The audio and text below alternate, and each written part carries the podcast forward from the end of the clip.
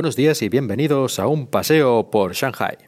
Este es un episodio un poco especial porque voy a contar algo que me acaba de ocurrir, pero es algo relativamente común en China y son los comandos de inglés. ¿Y qué demonios es esto de los comandos de inglés?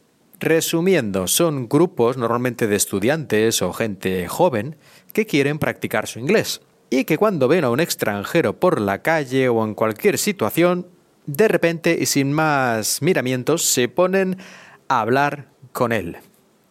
Estos comandos a veces van en grupos, son varios estudiantes o varias personas que van por ahí a ver si encuentran a un extranjero y sin motivo aparente, más que practicar su inglés, se ponen a charlar con él, independientemente de las circunstancias en las que se encuentre esta persona. Es decir, aunque esté ocupado o haciendo otras cosas o no tenga ninguna gana de hablar con nadie, eso difícilmente va a detener a estos comandos de inglés. Lógicamente, si directamente les dices que estás ocupado y que se vayan, tampoco van a insistir mucho.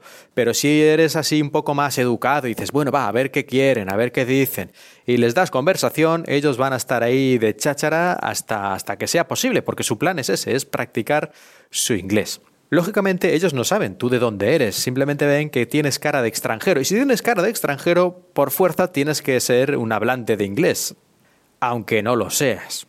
Y hace unos minutos estaba yo aquí en el trabajo, sentado, bueno, sentado más bien casi durmiendo, estaba descansando un poco después de la hora de comer en un aula vacía.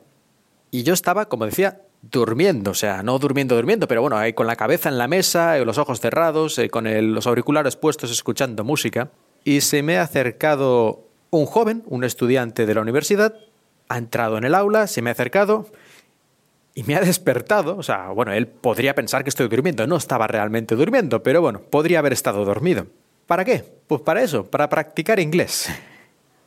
Me ha preguntado, pues yo quién era, si era estudiante, si era profesor. Bueno, eh, nada, me ha empezado ahí a dar cháchara de esta, intrascendente, para practicar su inglés. Ya le he explicado al final, cuando ya he visto de qué iba la cosa, porque al principio digo, este hombre, ¿qué le pasa? ¿No? ¿Qué quiere? A ver. Cuando ya me doy cuenta que era uno de estos comandos de inglés, lo que he hecho ha sido decirle la verdad, y es que yo de inglés, mal, o sea, mal. Seguramente mejor que la media de España, pero eso tampoco es difícil. Pero en todo caso, que yo no soy hablante nativo, que no le voy a enseñar nada realmente, porque él también hablaba cierto inglés, es decir, no es que no se supiera casi nada. Y le he dicho eso, pues que nada, que no, que no. Que mejor que no practicara conmigo porque iba a quedarse peor que al empezar. Pero ¿creéis que eso le ha hecho cambiar de opinión? Pues no, ha seguido hablando conmigo, ha cambiado a otro tema, ha seguido preguntando cosas, que si mis estudiantes, que si eran de China, que si eran de otro país, y en fin, cosas así y he tenido al final que decirle, ya un poco más, no maleducadamente, ¿no? Pero ya directamente que si no le importaba, que estaba un poco cansado y que iba a seguir durmiendo. Y entonces me ha dado las gracias y se ha ido. Este tipo de cosas no es la primera vez que me ocurren, que es la primera vez que me entre comillas, despiertan para ponerse a hablar conmigo. Esto me ha pasado a veces en la calle, que estás a lo mejor esperando a una persona, ahí medio sentado o de pie esperando que llegue alguien, es decir, no estás haciendo nada en concreto y de repente se te acerca alguien y se pone a hablar contigo en inglés y no es para robarte, que podría ser, pero a mí al menos no me ha ocurrido nunca, no es para hacerte ninguna cosa, no es un truco, no es una estafa, simplemente quieren practicar el idioma.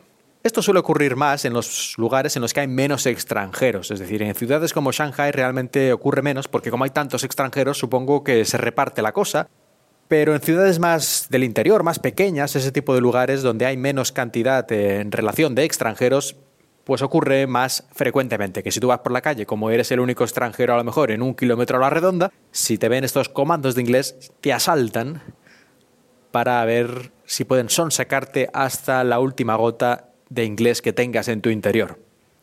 Y ya está, eso es todo, ya lo sabéis. Si venís a China y alguien os habla en inglés, alguien que sobre todo si veis que tiene pinta de estudiante y ese tipo de cosas, lo más probable es que no sea ninguna estafa ni ninguna cosa rara, quieren hablar inglés. Si tenéis ganas de practicar inglés también, o simplemente queréis conocer cosas sobre China, podéis aprovechar para preguntarles cosas a ellos y responderán encantados porque lo que quieren es eso, a hablar. Por lo tanto, les preguntáis todo lo que queráis saber sobre China y así ganáis todos.